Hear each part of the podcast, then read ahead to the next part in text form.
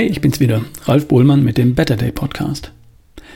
Kurz eine Info zu mir. In den kommenden Wochen möchte ich versuchen, zwei Podcast-Folgen in der Woche zu produzieren. Nicht drei wie zuletzt. Zum einen hat mir neulich im Seminar jemand gesagt, drei Podcasts pro Woche plus beste Version von dir hin und wieder, das sei einfach zu viel Input. Okay. Und zum anderen, in den kommenden Wochen bin ich viel unterwegs. Gestern war ich zum Beispiel für einen kurzen Vortrag in Böhnen in Westfalen. Es steht auch noch die ein oder andere Online-Veranstaltung an. Und die Tagesseminare im Herbst 2021, die beginnen jetzt. Morgen in einer Woche am 16. Oktober, der erste in diesem Herbst in Ludwigsburg. Zwei, drei Tickets können wir übrigens noch vergeben. E-Mail an ralf at barefootway.de. Dann am 23. Oktober in Köln, da ist noch gut Platz. Am 16. November in Hamburg noch ein paar Plätze frei.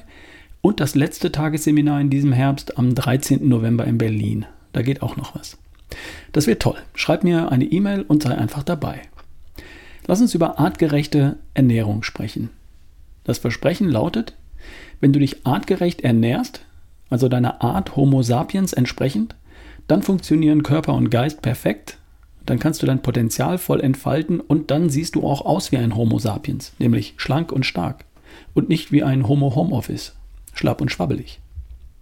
Vorausgesetzt, natürlich, du machst auch die anderen Dinge artgerecht. Bewegen, entspannen, schlafen, denken. Die Gattung Homo, Mensch, die gibt es übrigens seit etwa zweieinhalb Millionen Jahren. Homo sapiens, moderner Mensch, gibt es seit etwa 300.000 Jahren. In dieser Zeit hat sich unser Verdauungsapparat entwickelt. Verdauung beginnt im Mund, da wird Nahrung zerkleinert und mit Speichel versetzt.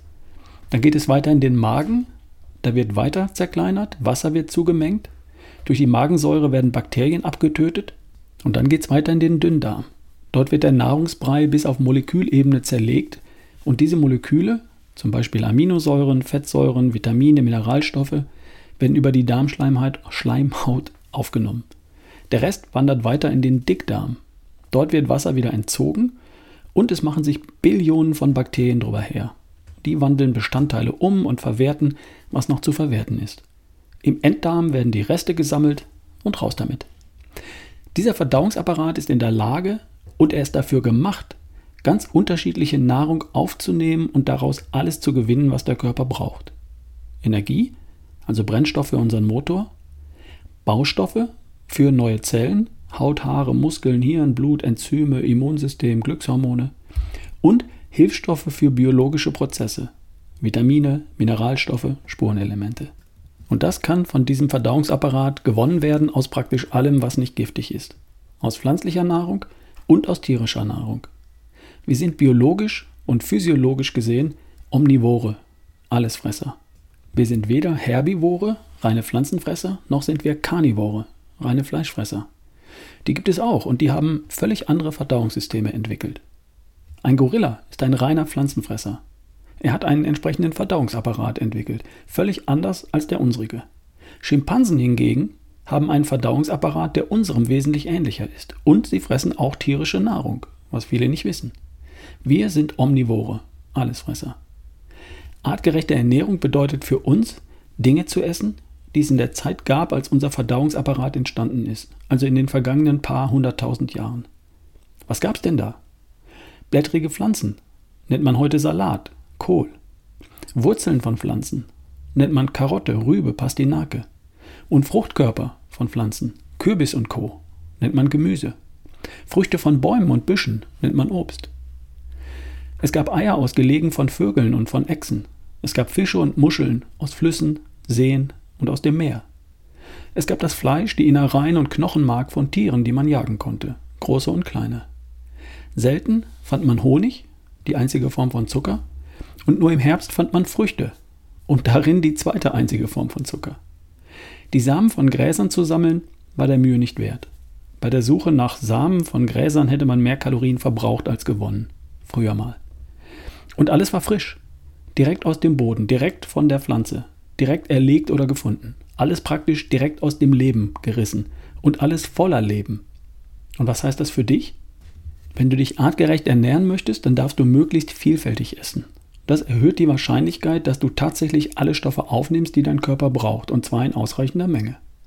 Das Stichwort lautet, voller Vitalstoffe darf ein Lebensmittel sein, als da wären Eiweiß, gute Fette, Vitamine, Mineralstoffe, Spurenelemente. Und ganz praktisch, Gemüse und Salat. Wenn es roh ist, dann in unbegrenzter Menge. Samen und Nüsse, eine Handvoll am Tag. Eier, Fisch und Fleisch, von hoher Qualität bitte. Obst und Früchte, aber Achtung, nicht das ganze Jahr und nicht in beliebiger Menge. Artgerecht wäre im Herbst, wenn das Zeug reif ist. Wenn du dich artgerecht ernähren willst, dann darfst du möglichst frische Dinge essen.